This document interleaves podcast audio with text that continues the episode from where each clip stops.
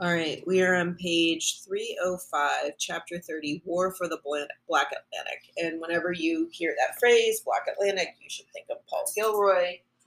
He was the one who came up with that first term. The Portuguese invasion of Congo in alliance with the Imbangala, as it happens, was launched late in 1622, one year after the Dutch Estates General founded the West India Company. The company was created with the unambiguous aim of depriving Spain of vital sources of revenue derived from the booming trade, the booming slave and sugar trades, both of which Portugal had hitherto dominated. The Congolese and Dutch had been exploring relations with each other ever since Dutch seaborne missions began showing up in search of trade in the late 16th century. Readers will recall that Spain and Portugal had unified their crowns in 1580, and that for Holland, attacking the basis of rich new sources of Portuguese wealth derived from the exploitation of Africans was a potent means of weakening Spain's ability to finance its campaigns in the Thirty Years' War. In November 1622, a joint Portuguese and Bangala force routed a Congolese army in the south of the kingdom, producing accounts of cannibals eating a number of nobles. I mean, mm-hmm. hey, if you're going to eat people, eat the nobles. The attack also resulted in many other abductees being deported into the Atlantic slave trade. Congo's army soon rallied, though, and following January, they roundly defeated their Portuguese and Bangala enemies in a major encounter near the town of Mambandakasi. The Congolese king Pedro II followed up this victory with a striking of extraordinary string, a string of extraordinary diplomatic initiatives. In letters dispatched to the King of Spain and to the Pope, he denounced the Portuguese aggression and the atrocities of the Imbangala and demanded the return of the Congo nobles they'd been eaten and others who had been shipped to Brazil as slaves. Good luck. Two years later, as a result of his protests, over a thousand of them were shipped back across the Atlantic and returned to their homes. Oh, good job. This was a remarkable turnabout, but King Pedro did not stop there. That same year, he and Count Manuel of Soyo, Congo's powerful and semi autonomous coastal province, each sent letters to the Dutch Estates General proposing a formal alliance in order to expel the Portuguese from Angola altogether.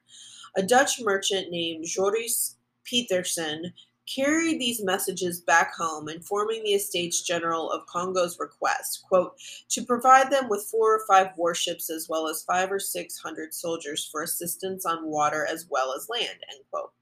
Congo, in return, offered to pay for the quote ships and the monthly wages of the soldiers with gold, silver, or ivory, end quote, leaving no chance that the Dutch could overlook the strategic implications of Angola. Congo offered to grant control over Luanda to its new Dutch allies, specifying that, quote, more than 24,000 blacks were already being shipped annually from there to Brazil, the West Indies, and other places, end quote.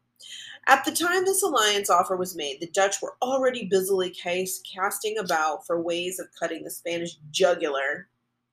Okay, again, that's figurative language because it's talking about the geopolitical state of Spanish, which doesn't have a body, but using the jugular they do. It's a rhetorical strategy.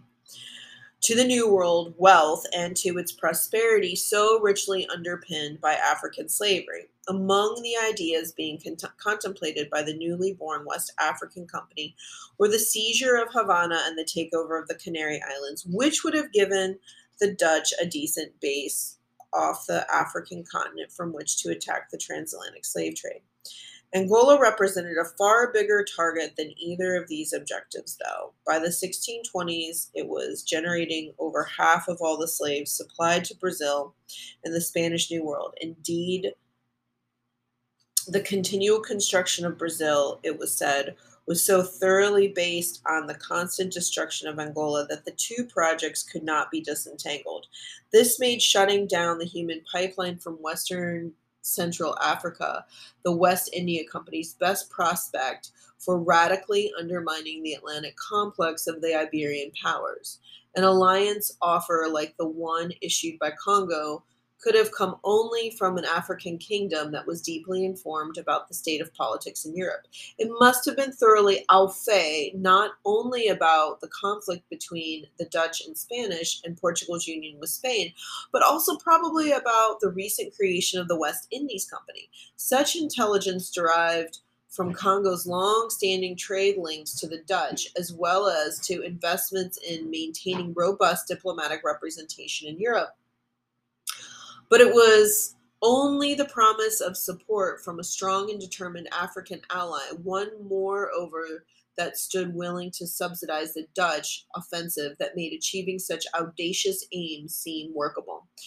What ensued was the largest inter imperial conflict over the 17th century Atlantic, a complex on again, off again naval and land war fought on opposite sides of the Southern Ocean, which played a major role in weakening Portugal and taxing Spain over the course of two decades, and yet has been broadly ignored in histories of the Thirty Years' War.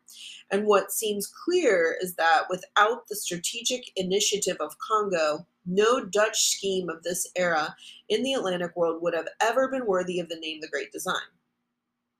In December 1623, the Dutch Estates General responded to Pedro II's um, letter of the previous year by dispatching a large fleet compo- composed of 26 warships and 3,300 combatants to Brazil.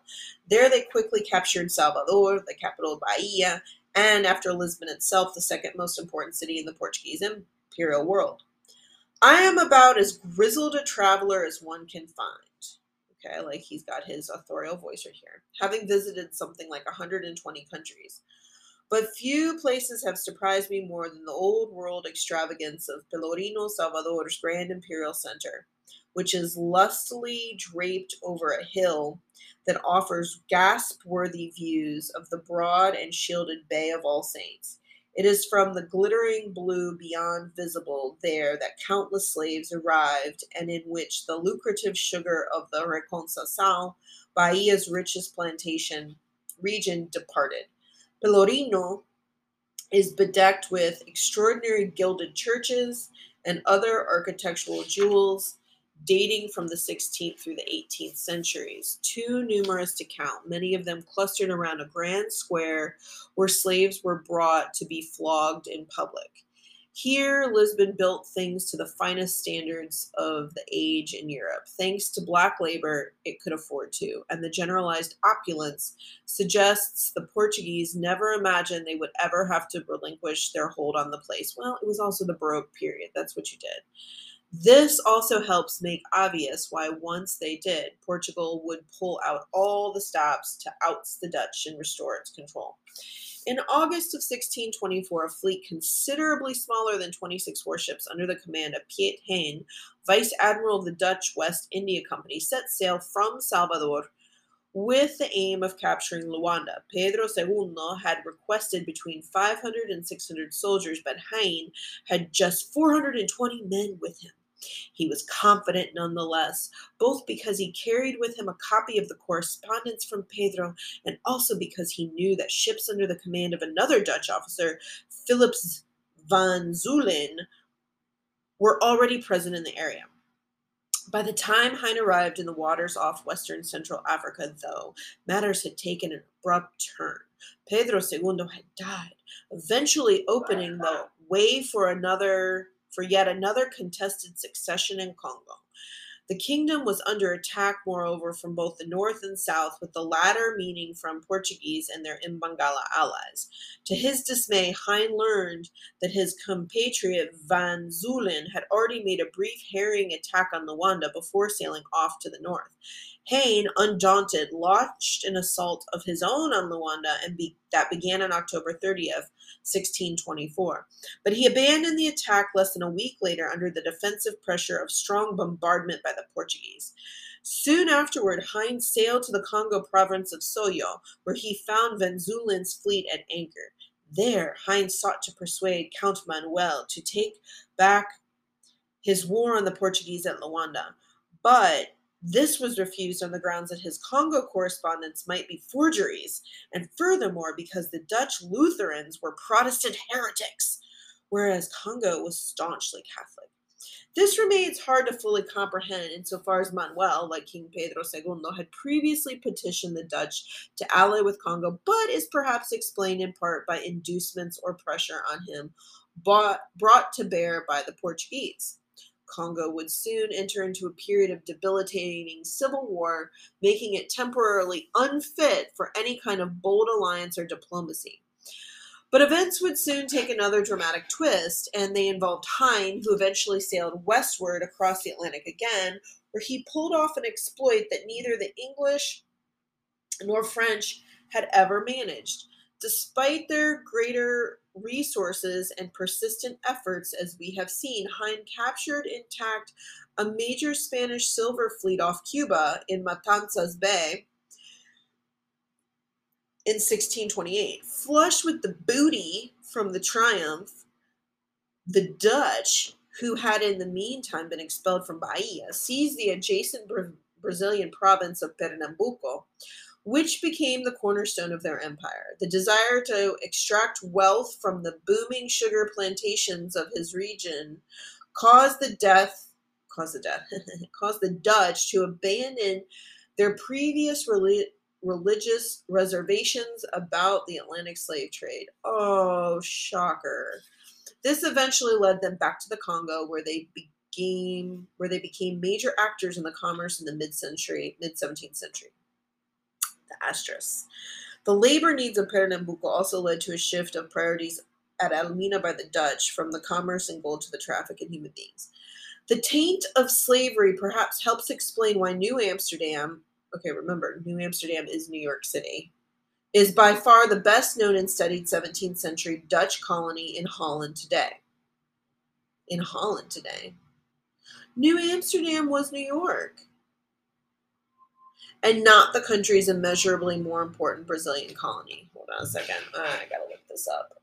Was it not called New Amsterdam? I thought for sure it was. New Amsterdam New York. New Amsterdam was 17th century Dutch settlement established at the southern tip of Manhattan Island that served as the seat of the colonial government in the New Netherland. It was still called New Amsterdam, but New Netherland. It was in New York. So why does it say here colony in Holland today? whatever, and not the country's immeasurably more important Brazilian colony. Mm.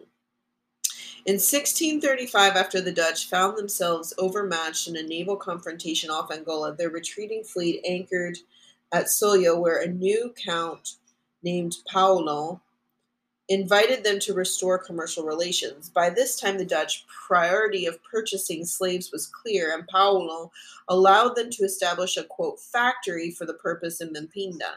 This was the Soyo port where Diogo Cao had established Europe's first contact with Congo a century and a half earlier. It was not until 1641, however, that the Dutch Congolese ties would firm up in a solid alliance.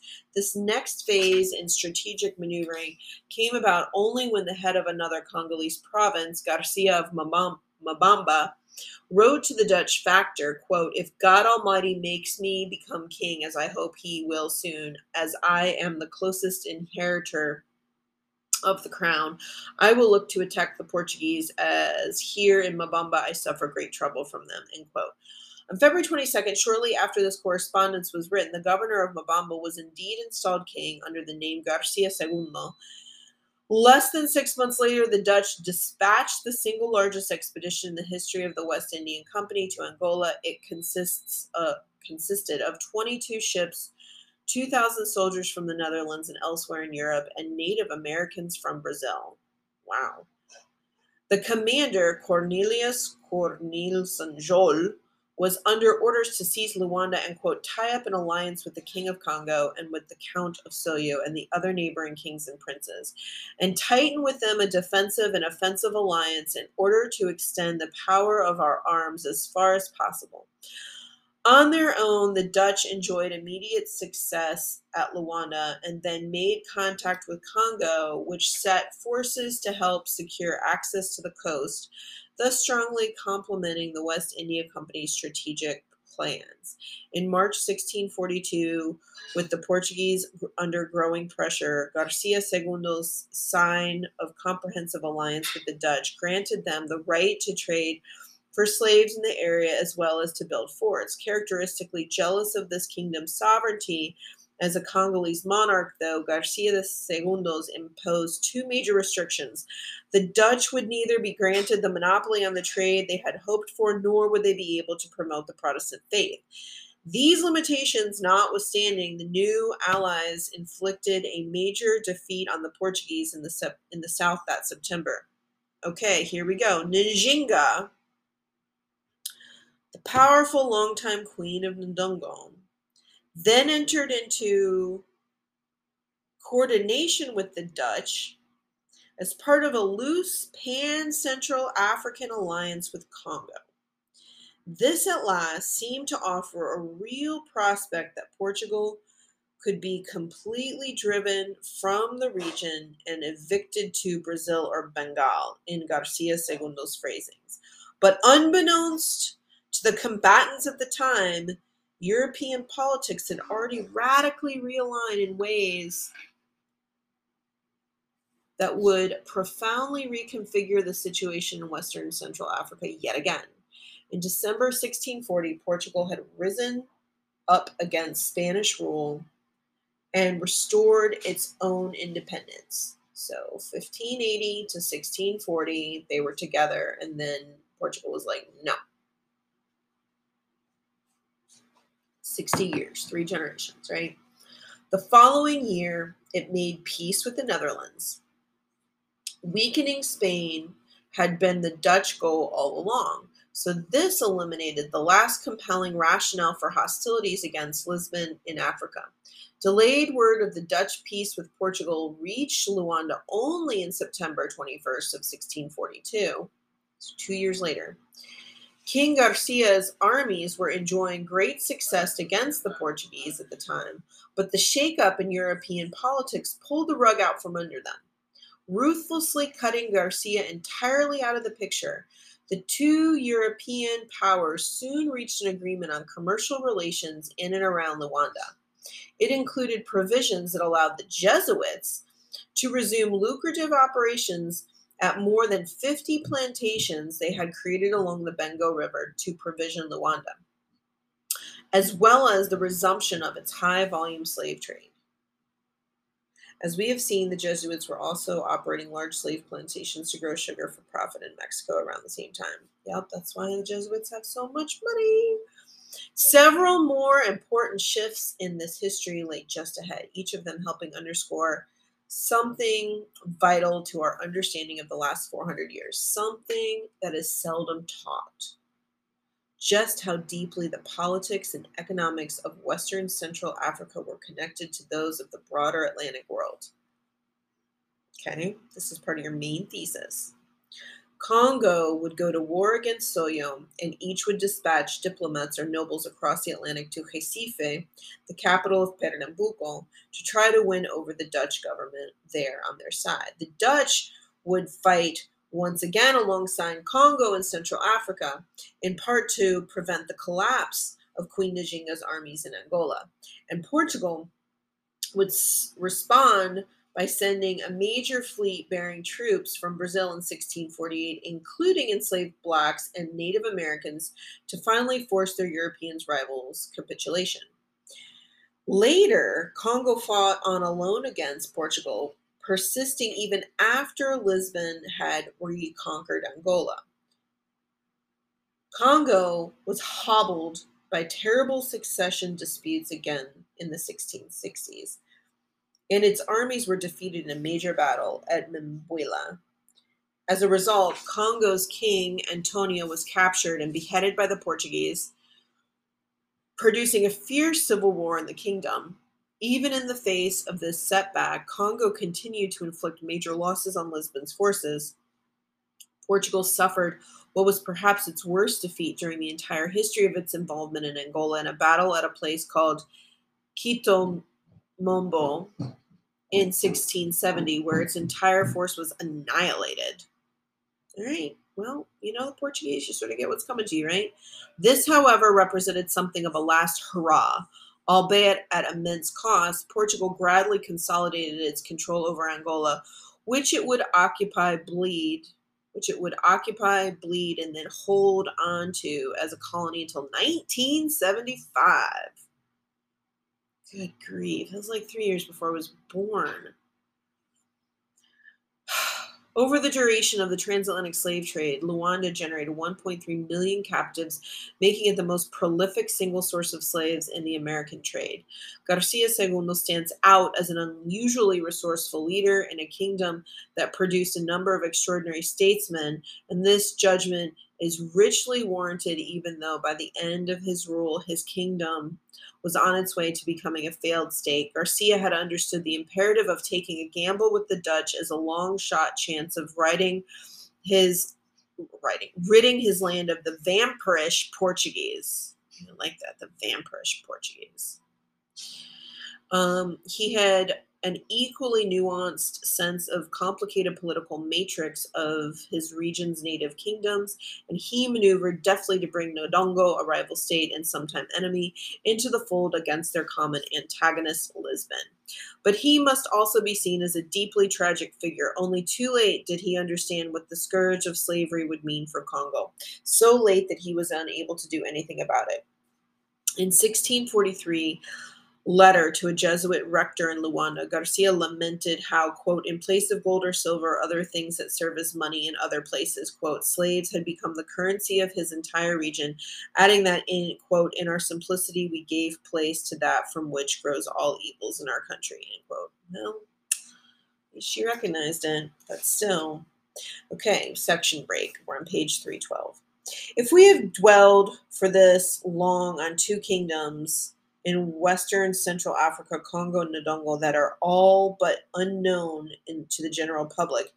It is for more than the granular details of their histories. I mean, I feel like here he's nodding to the fact that he's providing a very granular detail of their history, which I sort of felt bogged down in, but let's keep pushing through it.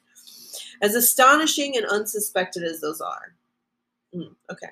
As we have seen, thank you for the signpost language to let me know you're about to summarize what's going on here in a macro perspective. Perspective, they were both important and ambitious players in a momentous three-continent struggle over the South Atlantic, a crucial moment in the history of the early modern era, especially Congo, right? Because his whole point of this chapter is war in the Black Atlantic, so he's got to get to this bigger perspective.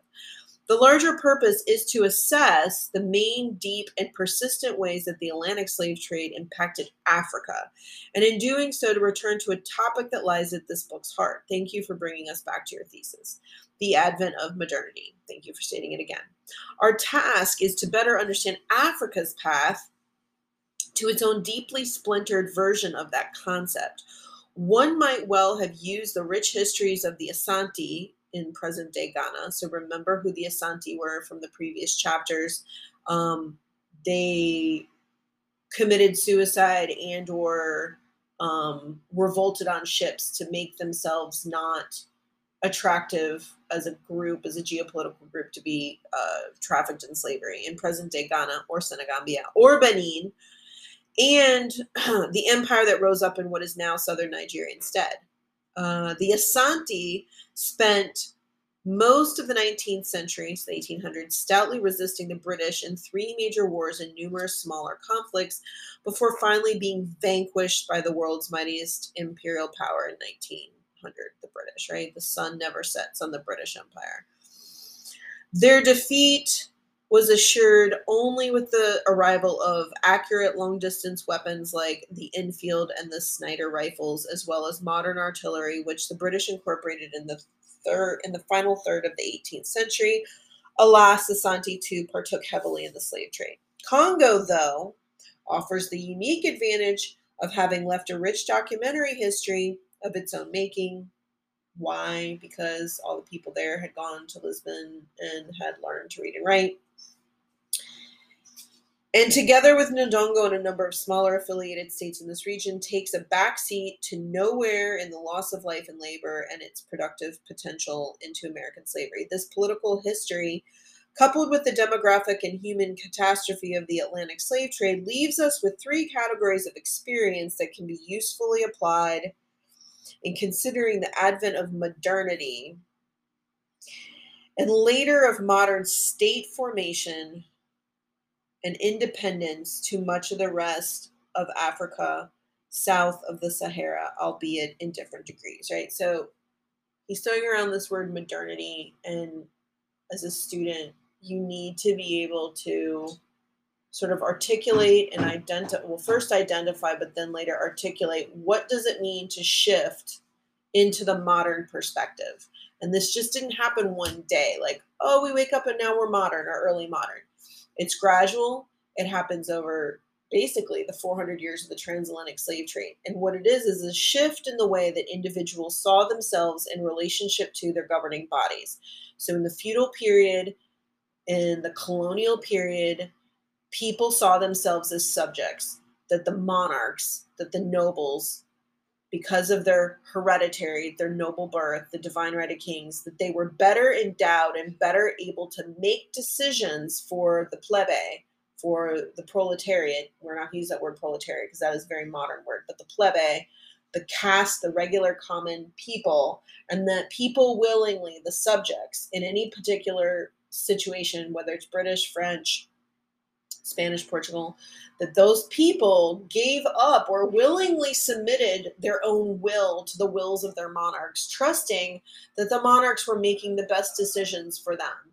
And then over those 400 years of the transatlantic slave trade, as individual merchants, pirates, mercenaries, average people, traders started making more money, they realized slowly, and this also happens to do with the advent of the circulation of the printing press, right? So the printing press um, uh, allowed for ideas to flow, flow and circulate more. It started to raise these notions of like, well, is the monarch really doing what it what they should to protect us? Are they engaging us in endless wars for their own, you know, personal pursuits, or that they feign that they're in pursuits of God? You know, it starts to develop and shift. And so, what typifies the modern era and modernity is the notion of citizenship that I see myself as a citizen, and the people who rule over me should represent me. That their job is to protect my nation state interests, to create a type of safety net, and that they only rule because I give them my vote. Right? It is not. It is not the power dynamic in the sense of the subjects to the monarch just give away their own decision making abilities. No, the mindset of individuals slowly has shifted to where they recognize no, that the people who rule them, quote, quote, rule them or who create the rules are representative and that they are supposed to safeguard the state. And that's that shift, part of the shift in thinking with modernity. Um, right. So here we are on page 313, right, to continue in this. Congo, though, um, offers the unique advantage of having left a rich documentary history of its own making, together with Ndongo and a number of smaller affiliated states in this region, takes a backseat to nowhere else in the loss of life, of labor, and its productive potential into American slavery. This political history, coupled with the demographic and human catastrophe of the Atlantic slave trade leaves us with three categories of experience that can be usefully applied in considering the advent of modernity and later of modern state formation and independence to much of the rest of Africa south of the Sahara, albeit in different degrees. Okay, three categories of experience. Let's see where he's going. If the Atlantic slave trade and the world changing industries that it made possible via sugar and then cotton played vital roles in the ascension of Europe and as we will show in part five, right? We're only one chapter away from part five, the United States. Our overriding purpose thus far has been to explore how they conditioned Africa's recent past and its entry into the present. Congo's tragic history of relations with Europe and of massive enslavement provides a dramatic illustration of the much neglected political side of the early modern encounter between Africa and Europe, as one would expect. The political landscape of Africa was highly varied in the late Middle Ages, just as it was in Europe. Africa was filled with microstates, most of them ephemeral, just as it was with many other societies that social scientists characterize as stateless. Ephemeral meaning they pop up, they stay for a while, and then they fall away. In Congo, however, as in Ndongo to its south, and as in many other places from coastal Western Africa, to the vast interior of that region, as well as areas encompassed by modern Mali and Nigeria, the late Middle Ages and the early modern era saw the formation of numerous complex, substantial, and impressively capable states. This summons us to consider what would have happened to the political map of Africa over time had Europeans not arrived when they did, hell bent on trading for gold and later for slaves. I don't really even know if if this is a valuable line of inquiry. I mean, he puts his line of inquiry right here, but I don't I don't know that you can know these things. One can conceive of a multitude of possible alternative outcomes. Of course, something always different could have happened. Among them, it is not unreasonable to imagine that large parts of West and Central Africa would have followed their own gradual processes of political consideration or not consideration consolidation although i would say that i maybe maybe i need to recognize my own uh, bias i don't know is it bias i remember previously thinking when talking about how the Spanish rolled up on Native American indigenous peoples in the Inca Empire, Aztec Empire, the Carib, the Arawaks. Like, what would have happened if they had like consolidated and just like killed the Spanish? How different would it have been? So I, I give space for that line of inquiry, but then I was very quick to, you know, judge this side. So I think maybe there is value in hypothesizing how might um, the autochthonous groups or the indigenous groups of different parts of the world that had been colonized and, and, and exploited, how they might have developed without that European uh, arm of exploitation. I think there's value in that. These could have been based on a combination of peaceful alliances and gradual amalgamation, as well as on bloody conquest, much as has happened in other parts of the world. Had Africa been afforded more time and space for its own relatively autonomous development, it might plausibly have been much better prepared for its subsequent integration into the global economy and more capable of negotiating this crucial transition on terms substantially more favorable to itself. Under such a scenario, one can imagine an Africa that avoided the severe fragmentation that began at the Berlin Conference and continues to hang heavily over the continent today. The existence of 54 countries, many of them tiny with haphazard borders, drawn slow, solely according to the whims of imperial Europe, constitutes a severe burden that the people of the continent now seem condemned to carry indefinitely into the future. It's true. This holds especially true for the 16 African countries, or nearly one third of the entire continent, that are landlocked, with 14 of them drawn up that way by Europeans.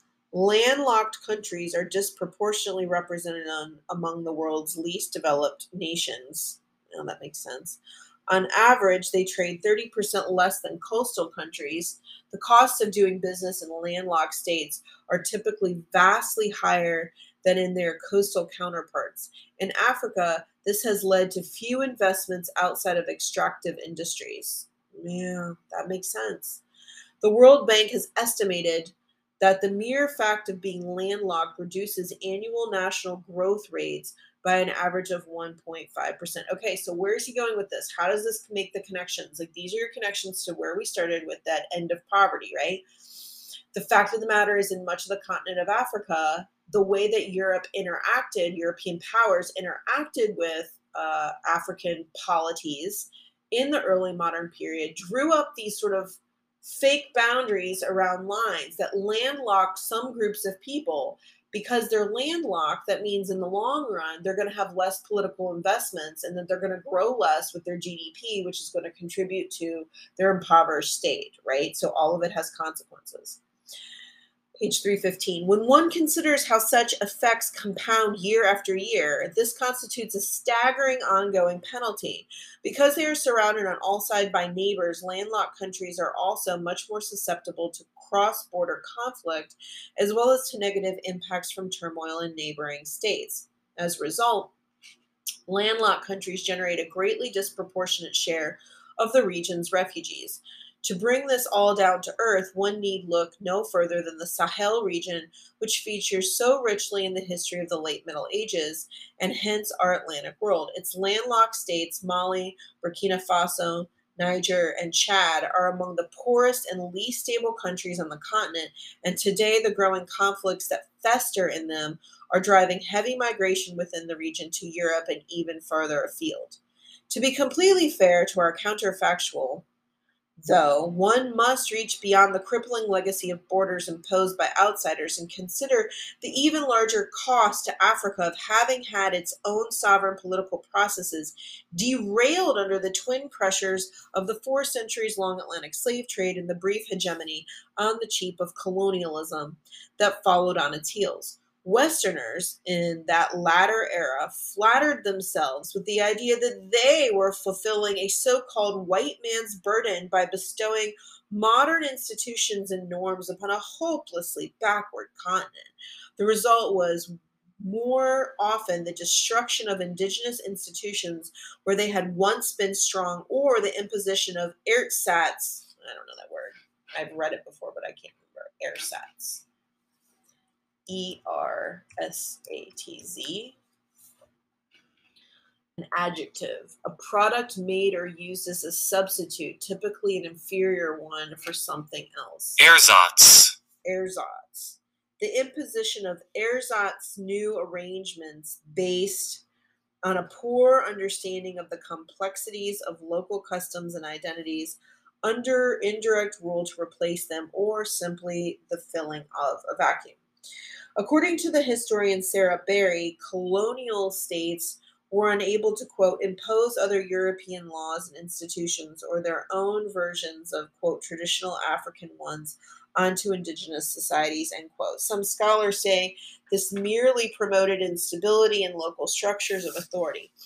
Others, meanwhile, contend that the colonial invention of neo traditionalist institutions led to new African forms of authoritarianism yeah, or a decentralized despotism, in the phrase of the Ugandan scholar Mahmood Mamdi, Mamdani. Whatever the di- diagnosis, few are those today who see Europe as having placed Africa on a healthy or stable trajectory. Few. I would hope nobody sees that. the transition from the era of the transatlantic slave trade to the advent of the full blown European colonies in Africa was a gradual and long drawn out affair stretching from the late 18th century until the late 19th century. Nowadays, the details of Europe's interactions with Africa during this period are scarcely recalled at all. But the details hold great interest for anyone who seeks to make sense of the questions we have posed about Africa's troubled path to modernity. After the United States won its independence from Britain, that country began to think seriously. That country began to think began. I think it means began. Begin to think seriously about us. Begin to think seriously of empire in Africa for the first time. The continent had a course been had of course been vital to London as a source of slaves for its wealth producing colonies in the Caribbean. By the end of the American War for Independence, so 1776, 1788, however, France had become, by virtue of its colony in Saint Domingue, right, French Haitian Revolution, 1791, the greatest European beneficiary of the region's slave plantation complex. Imperial Britain looked to Africa as a place where it could make rapid inroads as it now sought to develop a so called empire of free trade. Here, two purposes were in play to ease the psychological blow of its loss to the United States and the securing of a tropical realm that could become an inexhaustible source of the kinds of agricultural products and raw materials that would be needed as the Industrial Revolution deepened. This became what was, in effect, the third incarnation of Africa as a European El Dorado, the city of lost gold, following the Iberian led age of African gold and the long centuries of the slave trade. Unlike the others, this new age, which is all but forgotten now, would prove merely evanescent. The idea of Africa as a potential source of astronomical growth grew out of a mythical belief in tropical exuberance. British and other European travelers to Africa and Brazil and parts of tropical Asia, for that matter, returned with wide eyed tales about the magical productivity of land so richly that one merely needed to sprinkle seeds about and maybe do a little occasional weeding to reap fantastical harvests. Among both abolitionists and industrialists alike, some began to argue the secret to obtaining such results lay not in slavery, but in the British employment of African labor under the guidance of enlightened Western practices of agriculture, husbandry, and management. Oh, my lord. Africa's imagined potential in this light briefly drove a level of interest in the continent never before seen in the modern age, or indeed since. Britain may have been primed for a shift in attitudes towards Africa even before its loss of the United States. A strong hint of this can be found in the content of the prestigious British encyclopedia, The Universal History, which was published between 1736 and 1765 in 65 octavo volumes.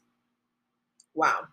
In a measure of Britain's growing imperial interests and equities, nearly half of the continent was taken up by the history of the non Western world, and remarkably, fully one uh, eighth of the total space allotted for modern history was devoted to Africa, or as much as East, Southeast, and South Asia combined. Such enthusiasm for the continent foundered as quickly as it had arisen though for two reasons tightly bound up in matters of timing. As we have seen in the late 18th century, when Britain began fantasizing about Africa as the next great platform for empire, Europeans still had little understanding of the role of hygiene in the control of disease and had not yet developed a modern theory of germs. As a result, those who arrived in West Africa, totally lacking in resistance to many of the region's endemic tropical diseases, perished at staggering rates. Mortality ranged between 25 and 75 percent for Europeans in the first year in coastal West Africa, which acquired a sinister moniker as the white man's grave. I'm going to laugh at that a little bit, sorry. Even those who survived a first year in this environment continued to die at an average rate of about 10%. Measured in European lives, this meant the cost of doing business was much higher than in, say, India or the Caribbean. British interest in South Asia, in fact, was booming at this very moment in ways that would further contribute to nipping engagement with Africa in the bud. The British East India Company essentially took over the Indian subcontinent in the 1780s and 1790s, and the company's monopoly there would end in 1813. But by that time, the India trade had become a far more developed and safer source of commerce than any conceivable African alternative, especially given the continent's fragmentation. Once Britain abolished the slave trade in 1807, other European nations gradually banned it in turn over the next several decades. This came about in part, though, though through British interdiction efforts.